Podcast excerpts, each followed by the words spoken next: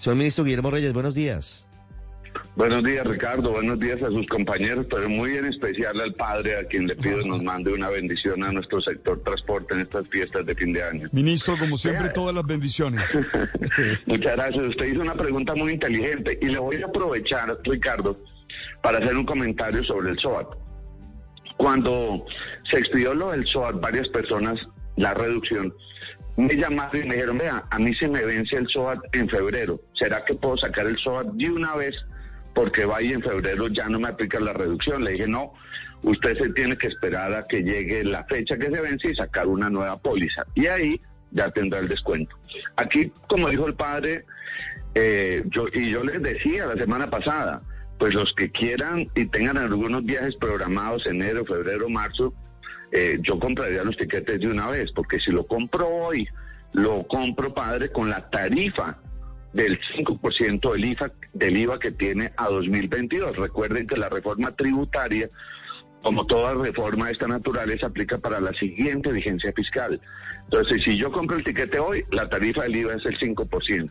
Si compro el tiquete el primero de enero, la tarifa del, del IVA es del 19%. Ahí ya voy a tener un, un incremento del 14%. Ministro, ¿eso aplica para vuelos nacionales e internacionales o solamente para trayectos en Colombia? Todos los vuelos que usted compre en, en Colombia, cómprelos por internet, cómprelos en una agencia de viajes, todos los vuelos se tendrán ese incremento del 14%. Lo que decían cuando este punto se discutió en la reforma tributaria de las agencias de viajes y empresas de transporte aéreo era que esto no era solamente que creyeran que iba a subir solo el 14% para nivelarse al 19% en el IVA, sino que también habría que tener en cuenta los incrementos de la gasolina en enero, el tema de la inflación, el tema del IPCI, que eso podría llegar a subir al, al 30% o más. Nosotros lo que hemos sostenido, como lo hemos conversado con algunos presidentes de empresas aéreas, es a lo que no hay cómo bajarlo, es el 14% del IVA adicional. Eso sí o sí va a aplicar. Los otros temas de la inflación, de los demás efectos que podrían generar otro incremento adicional en las tarifas de los tiquetes, es un tema que vamos a trabajar empezando enero. Ya he hecho algunos contactos con Aviatura en cabeza de Jean-Claude Besudo, con la IATA, con ANATO, a ver qué podemos hacer para generar algunos beneficios o medidas para que no haya un incremento superior a ese 14%. ¿Y hay ambiente? ¿Usted, ministro, cree que sí se va a lograr mantener el aumento de los tiquetes aéreos solo en el 14%? Porque estoy leyendo lo que han dicho los representantes de la industria aeronáutica y dicen lo que pasa es que no solamente sube el IVA, suben muchas eh, partes de la cadena y eso nos obliga, dicen ellos, a aumentar los, los precios. Pues en eso, en eso, Ricardo, es cierto, eso, eso fue lo que yo también mencioné. ¿Qué hay que hacer? Eh, hay que tomar medidas, hay que reducir costos, hay que reducir eh, elementos que puedan generar incremento o más bien que pudiera llevar a, a, rebajar las tarifas de los tiquetes. Aquí hay medidas que se pueden tomar que vamos a trabajar en conjunto. A nadie le conviene ni a las agencias de turismo, ni a las empresas aéreas, un incremento de un 30 o un 40%, porque entonces se va a reducir la demanda en este sector en materia de pasajes aéreos. Ahora tenemos una cantidad de nuevas rutas que se están presentando en Avianca, en Latam, en Viva, en fin, eh, pues que obviamente van a quererlas mantener. Entonces, lo que sí hemos visto es que nosotros somos muy escépticos, escépticos, creemos que la gente, porque suba 14 o 20% las tarifas de los tiquetes, van a dejar de volar cuando nuestros aeropuertos, a pesar de lo que subieron los tiquetes por el tema del dólar y por el tema de la gasolina, se sigue aumentando la demanda de pasajeros de transporte aéreo. Claro, pero el bolsillo de los colombianos termina impactado. Haciendo cuentas, ministro, si aumentara 30% un tiquete que cuesta 300 mil pesos, aunque por esa plata yo creo que difícilmente vuela usted a, a, un destino corto en Colombia. Pero haciendo una cuenta sencilla, el aumento del 30% pues termina aumentando el costo del tiquete a 300 90 mil pesos, de 300 a 390 mil pesos. Termina el impacto en el bolsillo de los colombianos. ¿A qué se refiere, ministro, usted cuando dice que vamos a trabajar en el control de costos? ¿En qué están pensando? No, usted puede bajar el costo de la operación, bajar como han hecho las aerolíneas, eliminar una serie de beneficios, eliminar o empezar a cobrar eh, a reducir cobros que tienen las aerolíneas en los tiquetes. En fin, eh, yo en una conversación que tenía con dos presidentes de aerolíneas dijeron, a nosotros no nos preocupa ese incremento, salvo el del IVA, nosotros trabajamos en nuestra operación para hacer la eh, tarifa de bajo costo y no se impacte el mercado del, del tiquete. Sí, ministro, dice usted que reducir cobros que tienen las aerolíneas en los tiquetes, ¿como cuáles? ¿Puede hacernos una lista, por favor? me, la pone muy de para arriba, pero pues eh, yo supongo que reducir el, personal que atiende en los counters, el personal que atiende en los aviones. Usted ha visto que en el sector hotelero también hay hoteles en los que usted llega y solo hay una persona en la recepción, le entrega la llave, usted sube la maleta, usted hace todo solo y el costo se reduce muchísimo. Usted puede hacerlo y esas son medidas que pueden tener las aerolíneas o eh, buscar en el beneficio, la utilidad que le genera a la aerolínea, cómo impactan lo menos posible esos incrementos bajando, bajando sus, sus utilidades esperadas. Pero, pero en últimas todo esto es consecuencia eventualmente de la buena voluntad de las aerolíneas. No hay ninguna directriz del gobierno porque al final estamos bajo el régimen de libertad de precios, ministro. Es igual que en el tema del transporte terrestre. Tenemos régimen de libertad tarifaria. Pero yo, le digo algo, yo, yo espero en enero, hacia mediados de enero, tenerle un buen mensaje a los colombianos. Tenemos previstas varias reuniones empezando enero. Miren, cuando hay mucha competencia, tenemos la posibilidad de que eh, se reduzcan las tarifas. Y eso lo vemos siempre con el que uno va a comprar un tiquete o va a viajar a un destino y va a buscar hoteles y tiene la posibilidad de comparar los precios.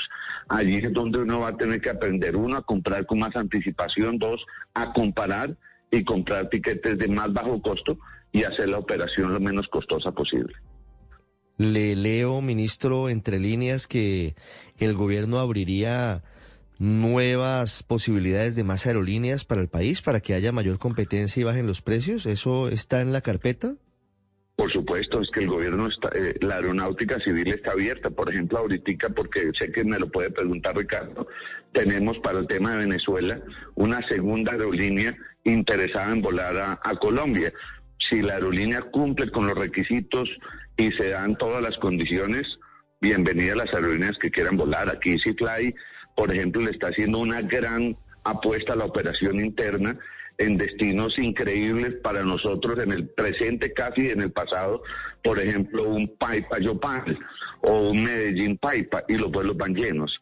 Le están haciendo grandes apuestas en otras aerolíneas nuevas que son muy importantes para Colombia. Entonces, nosotros tenemos abierta la posibilidad que todo el que quiera operar en Colombia, hay muchas solicitudes de operación de vuelos. Avianca, por ejemplo, incrementó los vuelos a Ecuador. Así que eh, ofertas y posibilidades las hay todas. Sí, ministro, pero fíjese, es un 14% de incremento si nos va bien en el mejor de los casos. ¿Esto no es la hoja de ruta o el camino que empezamos a transitar para que volar sea un privilegio, un, un gusto de pocos? Pues pensábamos que eso era así cuando se incrementaron los precios del dólar o las divisas y el tema de la gasolina. Y miren, miren cómo los aeropuertos ya no dan abasto por la cantidad de personas viajando. Y es que las, tarifas del transporte terrestre también son muy altas y el colombiano prefiere volar en, pues hacerlo en, en, un vuelo que hacerlo por tierra. Pero yo creo que el colombiano siempre va a ser recursivo, va a encontrar los medios y vamos a tener aerolíneas de bajo costo que van a seguir ofreciendo opciones no tan elevadas. Yo esperaría un poquito como con el SOAT. Mm esperaríamos un poquito a que empiece este efecto en enero, a ver qué medidas hay que, tomar y cómo las vamos a tomar, como siempre hemos dicho, de manera concertada, gobierno, aerolíneas, agencias de, turismo, porque pues, eso es de lo que depende su negocio. Sí, ministro, se puede leer entre líneas cuando se habla de la importancia de la competencia para reducir tarifas, que al gobierno no le suena mucho la integración de Avianca Viva, la número uno y número dos del mercado, juntas sumando más del 50% de participación. Bueno, pero ahí sí me perdí. ¿Qué, ¿Qué, tendría que ver lo uno con lo otro? El tema de las tarifas y de la competencia es una cosa y el tema de la integración es otra. Ahí diría para responderte más al tema de cómo va la integración, este es un tema que ya en la aeronáutica se tomó en primera instancia una decisión que está apelada y esperamos decidir muy pronto en segunda instancia, pero también le, nació como una pata al cojo en la superintendencia de, industria y comercio, que son dos situaciones diferentes que se tienen que resolver prontamente. Yo yo personalmente digo, yo no estoy en contra de ningún proceso de integración. Los vemos en Europa, los vemos en Estados Unidos. ¿Y por qué Colombia podría negarse? ¿Qué es lo que ocurrió en la decisión de primera instancia con la integración? Que las pruebas que aportaron eh, para justificar la situación de Viva no eran lo suficientemente contundentes y se les dijo acrediten el por qué la integración es necesaria, de caso concreto para Viva. Y eso es lo que ellos hicieron en el recurso de apelación que presentaron a la aeronáutica. Sí, de todas maneras, eh, la preocupación de muchos ministros es que se consolide una posición dominante. Una vez más, les repito, juntas quedarían con el 56% de participación de mercado y eso podría llevar, según algunos, a una menor competencia, luego a una menor reducción de las tarifas o, a, una a, tarifas que, pues, a, la hora de la verdad van a seguir subiendo para todos y podrían quedar con la sartén por el mango en este en el mercado aéreo nacional e internacional. Ustedes, ministro, pues Sí.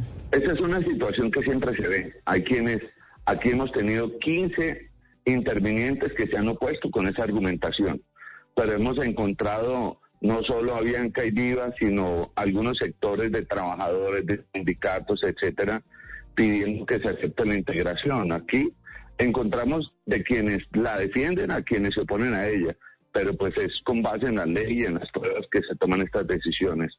Entonces, y ahí ya hasta ahí pronunciarme para no ir a quedar impedido a futuro sobre cualquier decisión que pueda llegar a mi despacho. Sí. Ministro, hablando de aerolíneas, me preguntan por la reanudación de vuelos entre Bogotá y Caracas. ¿Qué es lo que está pasando con Estelar, que había anunciado y estaba vendiendo tiquetes, es una aerolínea venezolana, en esa ruta? ¿Y qué está pasando con Satena, que también hizo anuncios, pero por ahora no arranca formalmente sus vuelos entre los dos países?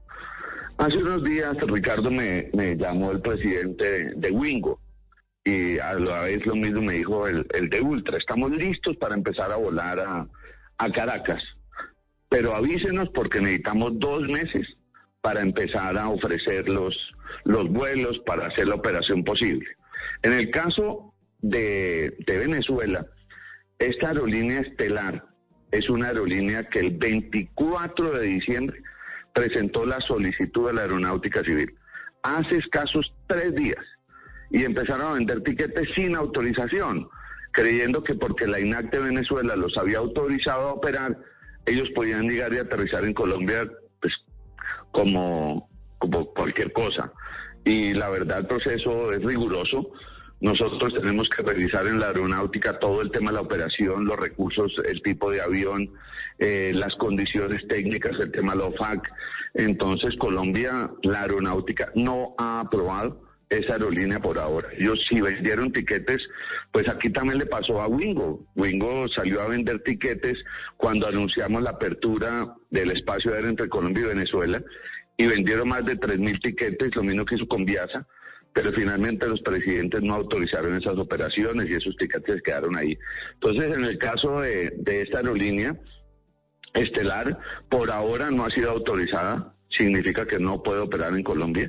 Y en el caso de los vuelos de Venezuela a Colombia que están operando son los de la aerolínea Turpial, que es la única que hoy tiene vuelos porque es Atena, por una decisión de su junta directiva, tiene suspendida la operación hasta eh, tener los recursos del presupuesto para una nueva flota de aviones que podría cubrir esa, esa ruta. Sí. Ministro, antes de cambiar de tema, Juan Camilo tiene preguntas sobre lo que está pasando con la tormenta en Estados Unidos. No sé si usted tenga detalles de esto, Juan Camilo.